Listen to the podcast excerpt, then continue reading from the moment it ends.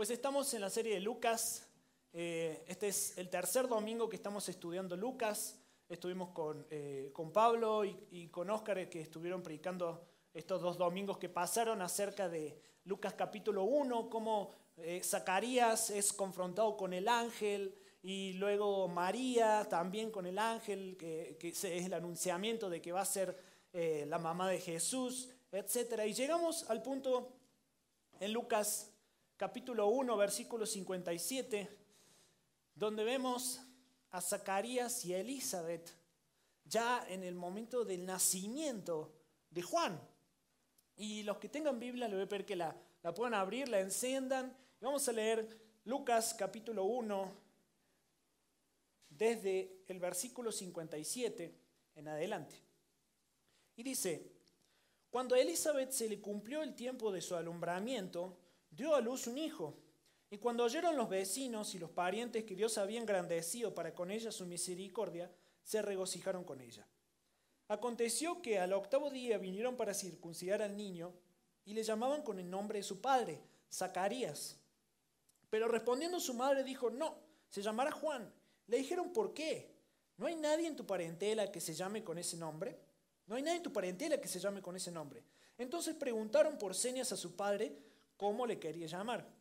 Y pidiendo una tablilla, escribió diciendo, Juan es su nombre. Y todos se maravillaron. Al momento fue abierta su boca y suelta su lengua, y habló bendiciendo a Dios, y se llenaron de temor todos sus vecinos, y en todas las montañas de Judea se divulgaron estas cosas. Y todos los que oían las guardaban en su corazón, diciendo, ¿quién pues será este niño?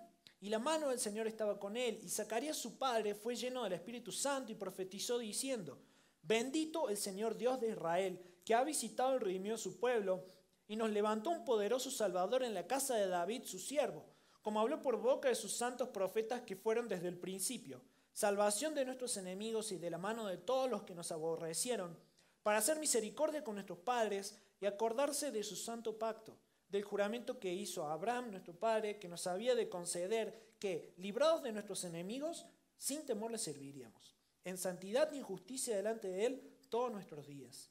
Y tú, niño, profeta del Altísimo serás llamado, porque irás delante de la presencia del Señor para preparar sus caminos, para dar conocimiento de salvación a su pueblo, para perdón de sus pecados, por la entrañable misericordia de nuestro Dios, con que nos visitó desde lo alto la aurora, para dar luz a los que habitan en tinieblas y en sombra de muerte, para encaminar nuestros pies por camino de paz y el niño crecía y se fortalecía en espíritu y estuvo en lugares desiertos hasta el día de su manifestación a Israel.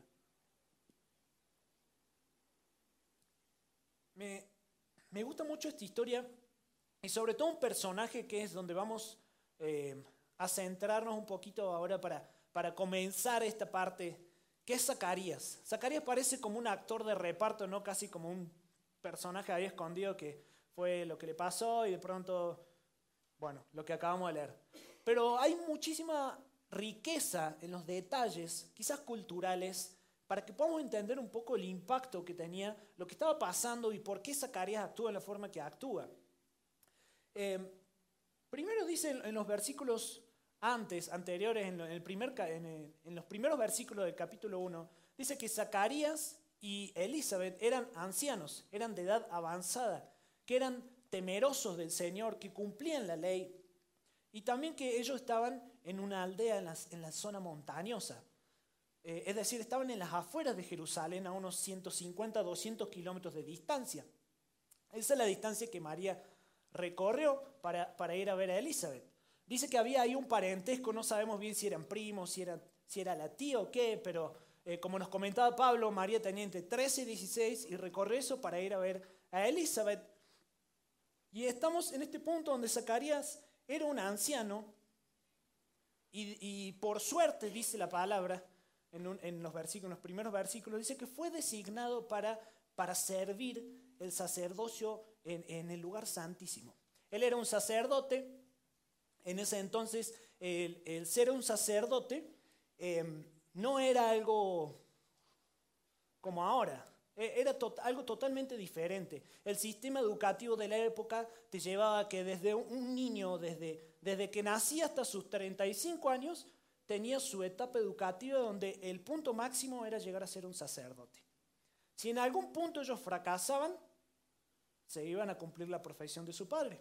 No eran unos fracasados, sin embargo, es que el punto máximo de educación era llegar a ser un sacerdote. Por eso, eh, este sacerdote, que era un, vamos a llamarlo un viejito, un anciano, un señor mayor, eh, de una aldea, de un pueblito, eh, por suerte fue a ministrar la presencia del Señor en el lugar santísimo. en ese entonces, el tema del sacerdocio era algo, el, que era, el que era un sacerdote, es porque había pasado todos esos 35 años, sus primeros 35 años, de manera exitosa. No había fallado en ninguna parte. Entonces, eh, el ser un sacerdote te ponía en una, cierta posición en la sociedad que casi casi era la aristocracia de, ese entonces. Entonces nos encontramos con este eh, Zacarías, profeta, sacerdote, todavía, todavía es sacerdote, no era profeta anciano, por suerte designado a ministrar en el lugar santísimo, y de pronto él estando en la presencia de Dios, haciendo lo, que sabía hacer, no es que lo hacía siempre, porque eso se hacía una sola vez en la vida. Un sacerdote, el, punto máximo de servicio, o lo, lo más privilegiado que podía hacer era entrar al lugar santísimo para ministrar ahí y servir ahí. Y eso lo hacían una sola vez en la vida los sacerdotes. Y ahí está Zacarías sirviendo, digamos, se sabía toda la rutina porque, digamos, eh, eh, académicamente había sido correcto, muy bueno. Pero de pronto aparece un ángel. Y aparece un ángel y le rompe todo el esquema a Zacarías de, muchas cosas que ahora vamos a ver. En el capítulo 1, versículo 57, vamos a, a releerlo de nuevo hasta el versículo 64. Dice, cuando a Elizabeth se le cumplió el tiempo de su alumbramiento, dio a luz un hijo, y cuando oyeron los vecinos y los parientes que Dios había engrandecido para con ella su misericordia, se regocijaron con ella. Aconteció que al octavo día vinieron para circuncidar, al niño y le llamaban eh, con el nombre de su padre Zacarías. Pero respondiendo su madre dijo, no, se llamará Juan. Le dijeron, ¿por qué? No hay nadie en tu parentela que se llame con ese nombre. Entonces preguntaron por señas a su padre, cómo le quería llamar. Y pidiendo una tablilla escribió diciendo, Juan es su nombre, y todos se maravillaron. Al momento fue abierta su boca y suelta su lengua, y habló bendiciendo a Dios. Hasta el versículo 66 dice, y se llenaron de temor todos sus vecinos, y en todas las montañas de Judea se divulgaron todas estas cosas. Y todos los que lo oían las guardaban en su corazón diciendo, ¿quién pues será este niño? Y la mano del Señor estaba con él. ¿Sabes qué? El ángel viene y le dice a Zacarías, vas a tener un hijo, primero que era un señor grande, un señor mayor, anciano, de edad avanzada, ya para Zacarías eso era como, no manches, o sea, soy, soy un señor mayor, me resulta difícil creer eso. Pero sin embargo el ángel le dice, y se va a llamar Juan.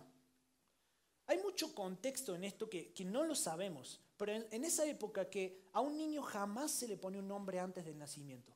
A un niño jamás se le, designaba el nombre antes de los ocho días de nacido, que era cuando se lo circuncidaba. Cuando se lo circuncidaba, ahí se le ponía el nombre. Sin embargo, viene el ángel y le dice, se va a llamar Juan, ni siquiera antes de que sea, antes de que esté embarazada Elizabeth. Entonces, para, para Zacarías ya, ya le estaba partiendo, no, no, a ver, a ver, a ver, así no es la costumbre, así yo no, me cuesta difícil creerte. Sin embargo, así estaba trabajando el ángel Gabriel con él. Y no obstante, le da un nombre que no era un nombre de su parentela. En ese entonces, si no le ponías un nombre de tu parentela, era considerado casi casi una deshonra. Era como, no manches, ¿por qué le puso un nombre que no tiene nada que ver con su familia? Y, el ángel Gabriel le da un nombre que, no tenía nada que ver con su, con su parentela. Y le rompe la estructura y le da ese nombre antes del nacimiento. En ese entonces se creía que el nombre de una persona eh, le iba a marcar el temperamento, iba a hablar del propósito por el cual fue nacido, o lo que iba a hacer, o el momento en su concepción eh, pasó algo, entonces le pusieron ese nombre. El nombre hablaba mucho de quién iba a ser realmente eh, ese niño. Y el ángel Gabriel viene y le dice, Juan, Zacarías se va a llamar Juan. Zacarías medio sacado de onda, no le cree. Entonces el ángel le dice, vas a quedar mudo hasta que el bebé nazca. Imagínate, nueve meses mudo. ¿Qué hubieses pensado en ese entonces? Yo no sé, tantas, tantas cosas, o sea, la regué cañón con el ángel, sí. O sea, hace 400 años que no se había presentado nadie, Dios no había hablado de manera así como lo estaba hablando con él. Pero eso pasó con la incredulidad de Zacarías. Lo llevó a ese punto donde no creyó, donde su corazón estaba duro. Pero Dios empezó a trabajar en el corazón de Zacarías para que llegue al versículo 65, 64, donde dice, al momento fue abierta su boca y suelta su lengua y habló bendiciendo a Dios. Y se llenaron de temor todos sus vecinos y en todas las montañas de Judea se divulgaron todas estas cosas. ¿Sabes qué? El ángel podía haber persuadido a Zacarías. Sin embargo, en ese, Zacarías no, no, le creyó, no hubo una persuasión intelectual donde, no manches, sí, soy un ángel, hace 400 años que, no, que Dios no habla de esta forma, pero yo soy viejo, eh, le querés poner Juan, me decís que antes se va a llamar Juan, ¿entendés? Había esa dicotomía entre una cosa y la otra. Pero en el momento en que Zacarías dice, se va a llamar Juan, en ese momento fue abierta su boca. Y en ese momento empezó a bendecir a Dios. Y lleno del Espíritu Santo, eh, Zacarías empieza a, declarar algo que la iglesia lo llama el, el, canto Benedictus. Así como María pronunció y declaró el Magnificat, Zacarías el Benedictus.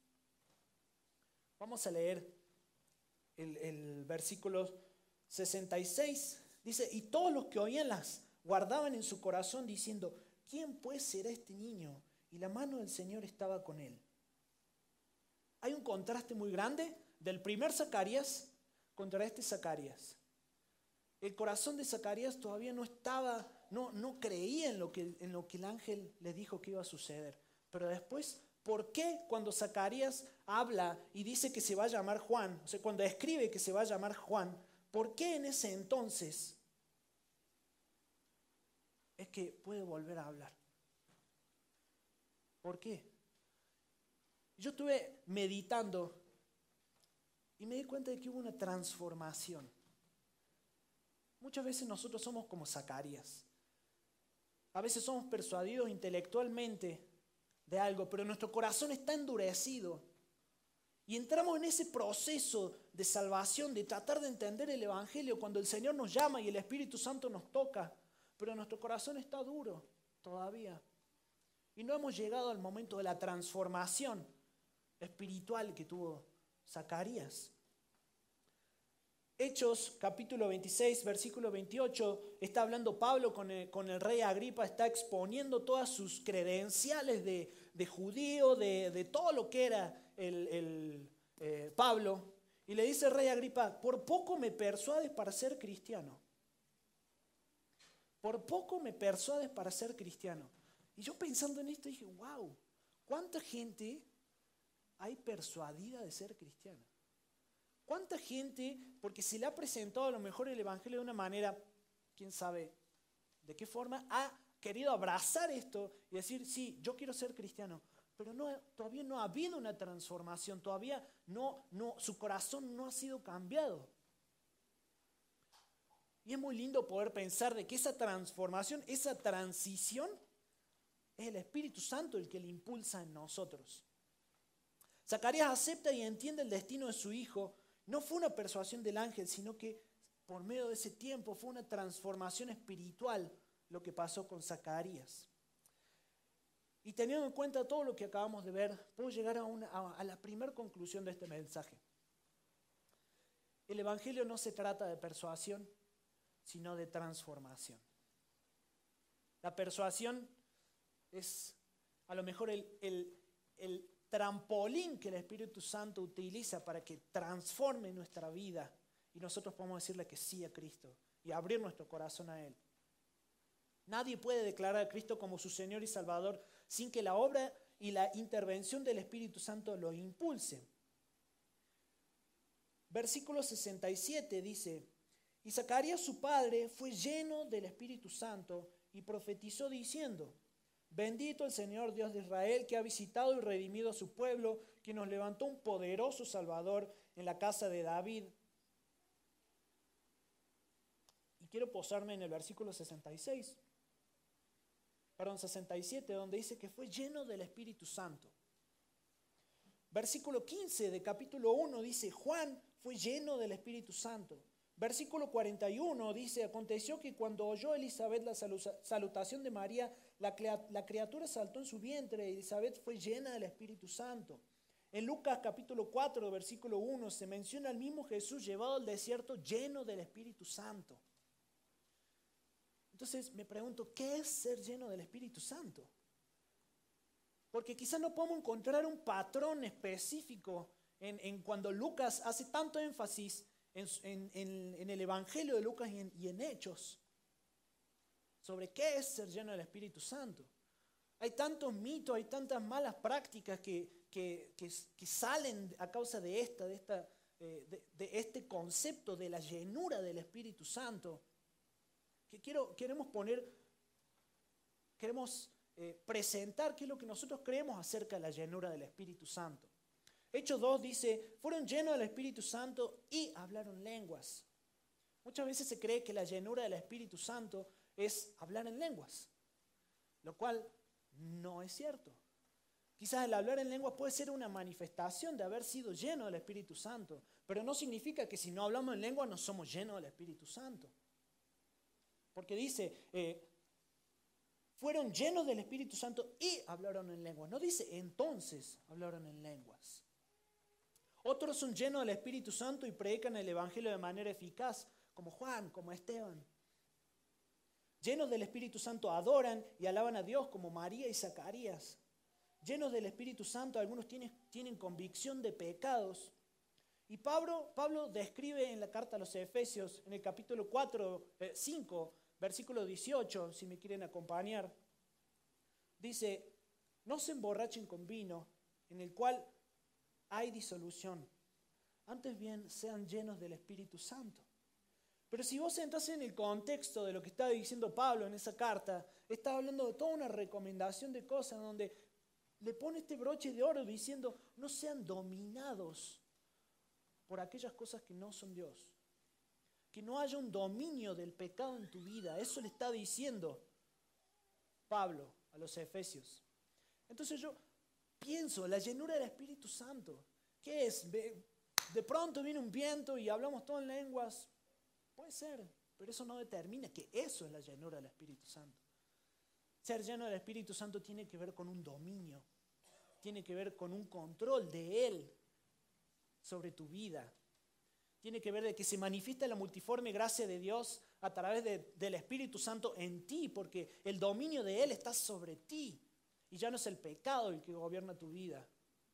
Ya no, es, ya no son tus deseos carnales, ya no es, eh, no sé, el amor al dinero, ya no es el amor a la familia, ya no es la, no sé, la tradición. Tantas cosas pueden llegar a ocupar el lugar de Dios que impiden esa llenura del Espíritu Santo. Y cuando hablamos de llenura del Espíritu Santo, a veces pensamos de que llenura del Espíritu Santo, Espíritu Santo, ven, llénanos. ¿Sabes que el Espíritu Santo está 24/7? No se va. La llenura del Espíritu Santo eh, depende de Él y también de, cómo nosotros podamos tomar esas herramientas que Dios nos da en su palabra, tomar todo aquello que el Espíritu Santo eh, nos proveyó y nos equipa pero muchas veces estamos persuadidos y, estamos en el lugar de Zacarías con incredulidad, sin creer, sin poder abrazar esto que el Señor nos presenta.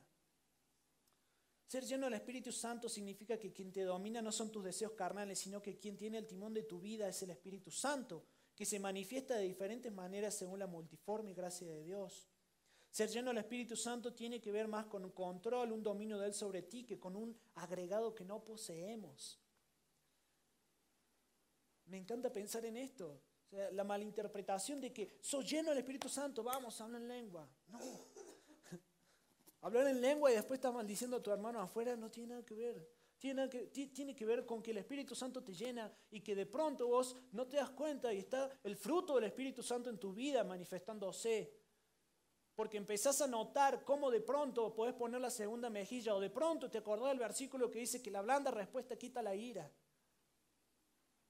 Y así, wow, o sea, yo no soy, ah, no soy, o sea, no, entiendo cómo, cómo no me enojé, cómo, cómo no le dije el que me encerró en el coche, no le dije nada y, te aplacás. Y te acordás del versículo, te acordás de lo que el Señor te dice. O a lo mejor el Espíritu Santo te utiliza y de pronto, como has sido lleno y el Espíritu Santo gobierna tu vida, puedes ir y, te, te da discernimiento para entender que esa persona a lo mejor solamente necesitaba que le pregunte, ¿cómo estás? Y darse cuenta de que a lo mejor había alguien que sí se interesaba en la persona. Y esa, es la llenura del Espíritu Santo. Cuando el Espíritu Santo se manifiesta en tu vida con la multiforme gracia de Dios. Es prácticamente imposible vivir la vida cristiana si no somos llenos del Espíritu Santo. De lo contrario, nos encontraremos subiendo una colina cuesta arriba imposible de escalar. Cuando el pecado nos gobierna no, no somos llenos del Espíritu Santo. Y la segunda conclusión a la, que, a la que quiero llegar es que la vida cristiana es imposible sin la llenura del Espíritu Santo. La palabra dice que no hay justo ni a un solo uno y que nadie puede buscar a Dios. ¿Cómo voy a vivir una vida cristiana si el Espíritu Santo no me gobierna, no me domina, no es el rey de mi vida? ¿Cómo? ¿Cómo voy a, agradar a Dios si el Espíritu Santo no me gobierna, no me domina, no me lleva? ¿Cómo? Y ahí entramos en esta religiosidad, de decir, tengo que cumplir la ley, tengo que alcanzar, tengo que ser, tengo que parecer y te hundís en ese mar enorme de dolor, de angustia, de condenación.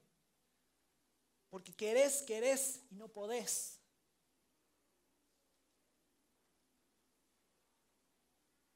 Versículos 67 en adelante dice, y Zacarías su padre fue lleno del Espíritu Santo y profetizó diciendo, bendito el Señor Dios de Israel, que ha visitado y, redimido a su pueblo, y nos levantó un poderoso Salvador en la casa de David, su siervo, como habló por boca de sus profetas santos que fueron desde el principio. Salvación de nuestros enemigos y de la mano de todos los que nos aborrecieron, para hacer misericordia con nuestros padres y acordarse de su santo pacto, del juramento que hizo Abraham nuestro Padre, que nos había de conceder, que librado de nuestros enemigos sin temor, le serviríamos en santidad y en justicia delante de Él todos nuestros días. Zacarías, lleno del Espíritu Santo, profetiza el cumplimiento de las profecías que, se le habían hecho a los, más famosos profetas del Antiguo Testamento. No sé si me entiendes. Abraham, todos esos profetas eran considerados unos patriarcas, eran próceres de la nación. Eran los que habían sacado al pueblo, habían hablado con Dios y hace 400 años que Dios no ha hablado con ellos. Y Zacarías empieza a profetizar y decir, va a pasar esto. Dios ya nos, nos ha provisto de un poderoso Salvador. Y en esta profecía, en esta declaración que, que Zacarías hace, hay demasiada riqueza porque Zacarías alaba por la llegada del Mesías que traería salvación y por el cumplimiento de muchas otras profecías que, que le fueron dadas a estos profetas. Y vamos a, ver que en, el, en 2 Samuel, capítulo 7, versículos 12 al 16, los que me puedan acompañar, si no va a estar en la pantalla. Y hablando Samuel con, con David, dice, y cuando tus días sean cumplidos y duermas con tus padres, yo levantaré después de ti a uno de, tu linaje, el cual procederá de tus entrañas, y afirmaré su reino. Él edificará casa a mi nombre, y yo afirmaré para siempre el trono de su Dios. Yo le seré al Padre, y él me será a mi hijo. Y si él hiciere mal, yo le castigaré con vara de hombres y con azotes de hijos de hombres.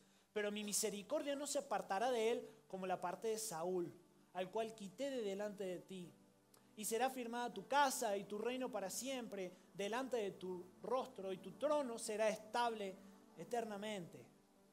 ¿De quién está hablando acá? Está hablando de Jesús. Entonces cuando Zacarías se escribe en el versículo 69, dice, y nos levantó un poderoso Salvador en la casa de David su siervo. Zacarías se está acordando de esta profecía y está diciendo, se cumplió, se cumplió. Lo que, era, lo que era un mito, lo que era casi, casi como, oh, algún día, se está cumpliendo, está pasando. Eso, eso está escribiendo Zacarías. Dios había visitado al pueblo, a, Zacarías, como cuando un amigo trae la medicina oportuna en un momento delicado. ¿Me entendés? ministrar a Dios, hablar con Dios, estar con Dios, ser fiel a Dios, ya casi era tradición del pueblo. No era, no era una convicción, algo, algo vivo, algo fresco. Por eso así estaban los fariseos. Pero Zacarías está profetizando acerca de esto. Dice, wow, wow, pasa, va a pasar lo que, lo que estudié toda mi vida, está pasando y encima soy yo quien va, a tener a Juan.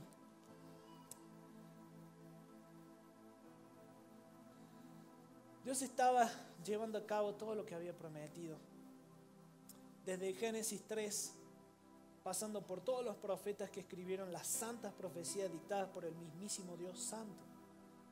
Y quiero pararme en el versículo 69, donde dice, poderoso, y nos levantó un poderoso Salvador en la casa de David su siervo poderoso en, otros idiomas, esa palabra quiere decir suficiente, lleno, pleno, abundante y valga la redundancia, lleno de poder. Ese era el Dios que se estaba levantando. Ese era el Dios del cual Zacarías empieza a profetizar y a causa de lo que él profetiza, vamos a leer en, en, los versículos que dice, y todos los que oían las guardaban en su corazón diciendo, ¿quién pues será este niño? Y la mano del Señor estaba con él. Y se llenaron de temor todos sus vecinos y en todas las montañas de Judea se divulgaron todas estas cosas.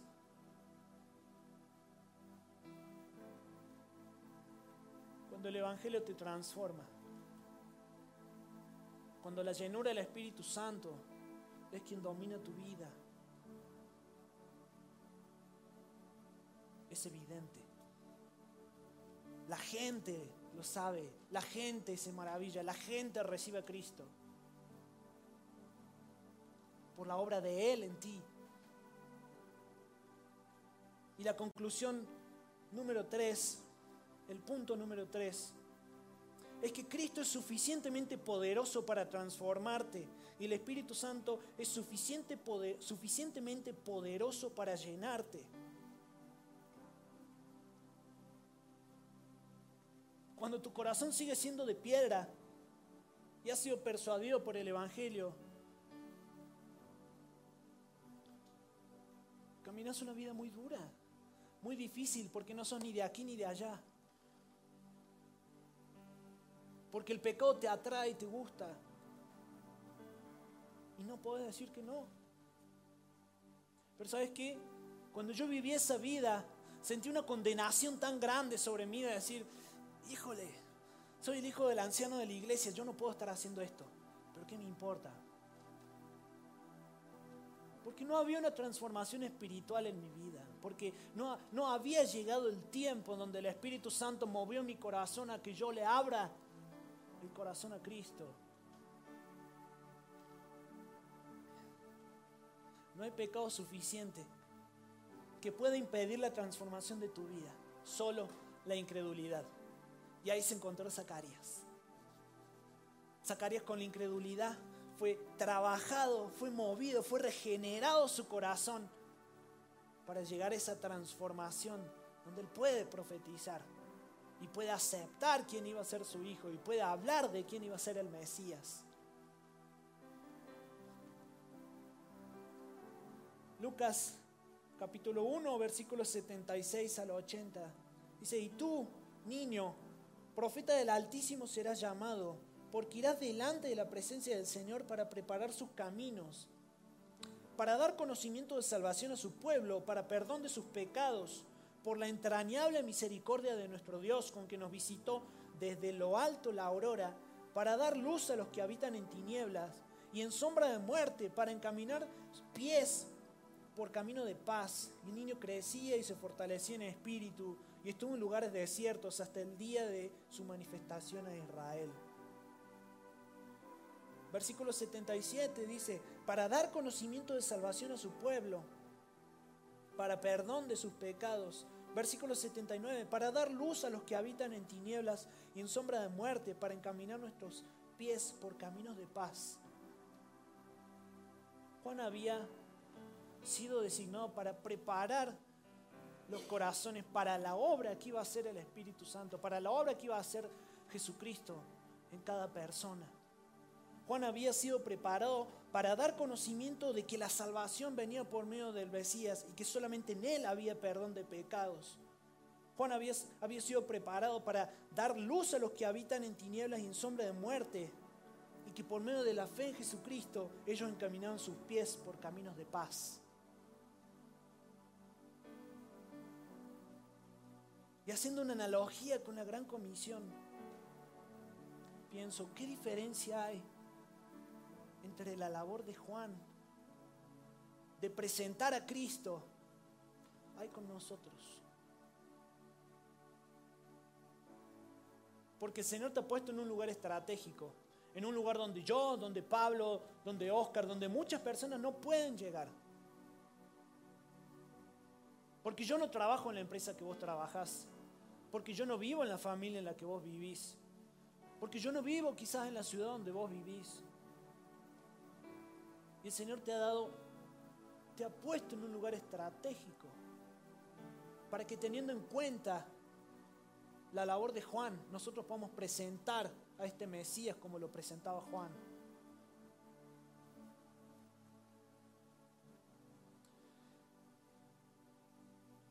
Toda persona sin Cristo no tiene conocimiento de salvación. No considera ni siente que necesite perdón de sus pecados, sino que cree que puede y que necesita pagar por ellos. 12 de diciembre veía en los noticieros cómo gente iba de rodillas para pagar, para demostrar, para alcanzar qué. Algo que es inalcanzable, la salvación algo que solamente se puede alcanzar por medio de la fe en Cristo? Porque Él ya pagó, porque su obra fue completa, porque no necesitas irte de rodilla a un lugar para que Cristo te ame más, para ganarte un lugar en el cielo. Porque lo que Él hizo fue completo, suficiente, poderoso, para equiparte del Espíritu Santo que hoy te ayuda, te consuela, te guía, Pero lo que más me duele es que hay personas que sí tienen conocimiento de salvación, que han sido persuadidas intelectualmente y que todavía no ha habido una transformación espiritual en su vida, que han entrado en este proceso de salvación, pero que aún todavía no han sido salvos. ¿Sabes cuál es el factor común entre esta gente y la gente que cree que necesita pagar? Que ambos habitan en tinieblas en sombra de muerte. Sus pies van por caminos de perversión, angustia, contiendas, ansiedad y todo lo opuesto a la paz. Ese es el camino al cual te lleva la incredulidad. Ese es el camino el cual te lleva el pecado cuando tu vida no está llena del Espíritu Santo. Te lleva a vivir en contiendas, falta de paz, tantas cosas desagradables pero no quiere decir que cuando eh, eh, el Señor toca tu corazón, abrís tu corazón, recibís a Cristo, empezás a ser cristiano, empezás a leer la palabra, no significa que, no, que no vas a pecar más. Significa que no vamos a habitar en ese lugar de sombra. Que no vamos a permanecer en ese lugar de muerte que es el pecado. Porque vamos a atravesarlo, dice la palabra. Y también dice que Él estará con nosotros cuando atravesemos esos valles. Es decir, que el pecado no va a dejar de estar en nosotros hasta el día de la glorificación. Pero a nosotros no nos domina el pecado porque hemos sido llenos del Espíritu Santo. Y la última conclusión a la que llego es que cuando Cristo te transforma y el Espíritu Santo te llena, se nota. Es evidente. Es evidente. Juan, es evidente en la vida de Juan, dice, y el niño crecía y se fortalecía en espíritu y estuvo en lugares desiertos hasta el día de su manifestación a Israel. Un adolescente crecía y se fortalecía en espíritu. Desde la panza había sido lleno del Espíritu Santo. Había sido apartado Juan y se notaba. Zacarías bendijo a los vecinos. Toda la aldea se enteró de lo que estaba pasando y toda la aldea se maravilló y la aldea creyó. Porque se notaba la llenura del Espíritu Santo, la transformación de Cristo en tu vida se nota, es evidente. No es como que, ay, ¿a poco, ¿a poco es cristiano? De pronto te encontrás al vecino así en la iglesia, ¡ay, hola vecino! ¿A poco si usted era cristiano? Se nota, se nota, no se esconde, no se puede porque te domina, te gobierna. Ya no sos el centro del universo, el centro del universo pasa a ser Cristo. Y cuando Cristo es el centro del universo te mueves alrededor de Él. Él no se mueve alrededor tuyo. Él no es un plus que va a utilizar para orarle cuando estás mal, para recibir bendiciones, para, no sé, ser bendecido de, no sé, económicamente, familiarmente. No. El Espíritu Santo toca, transforma y te llena. Yo te quiero preguntar, ¿qué Zacarías sos? ¿Te encontrás en el Zacarías incrédulo? ¿En el Zacarías persuadido? ¿O en el Zacarías que puede profetizar acerca de Cristo? El Zacarías que ha sido transformado. Vamos a orar.